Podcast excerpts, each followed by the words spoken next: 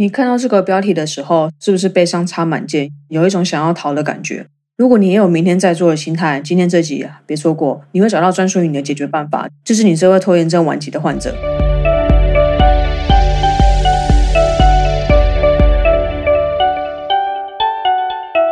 嘿，欢迎收听非我不可，非我不可。不论你是已经认识我的人，还是第一次听到这新鲜的声音。都先感谢你愿意点开这集来收听。如果想要接受第一手 podcast 消息，可以在下方说明找到网址，只需要输入你的姓名和 email 就不会错过我的每一集喽。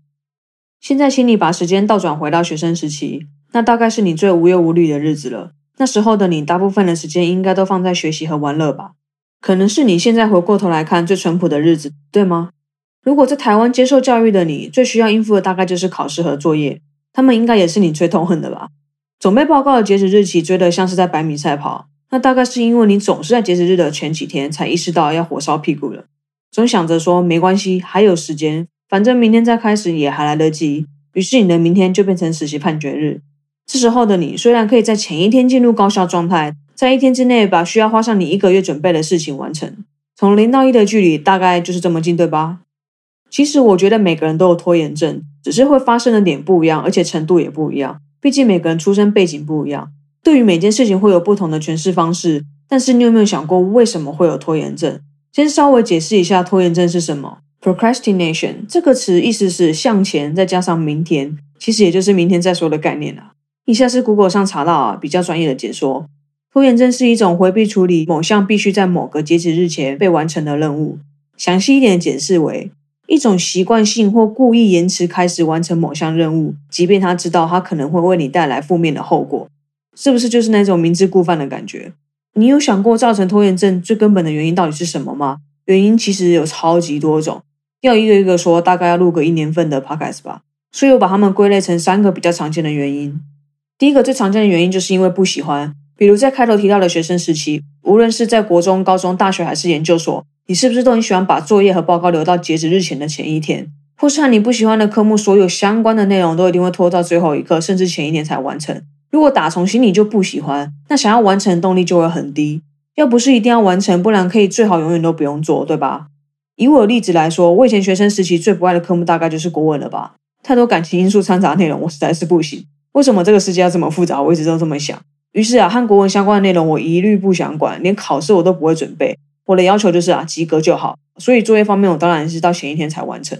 接下来第二个主要原因，就是因为你觉得它不重要。即便你很喜欢做某件事情，但是你明白对你来说那不是件最重要的事，所以你不会想要马上把它完成。我举一个例子来说，像我超喜欢玩乐高和拼图，但是我知道它不是我现阶段对我来说最重要的，非得要现在完成的事情。甚至我清楚的知道做这些事情不能为我带来相对高的产值，所以即便我再怎么想玩。我都还是会先把其他重要事情完成之后，才再去考虑他们，然后利用琐碎的时间慢慢的把它完成。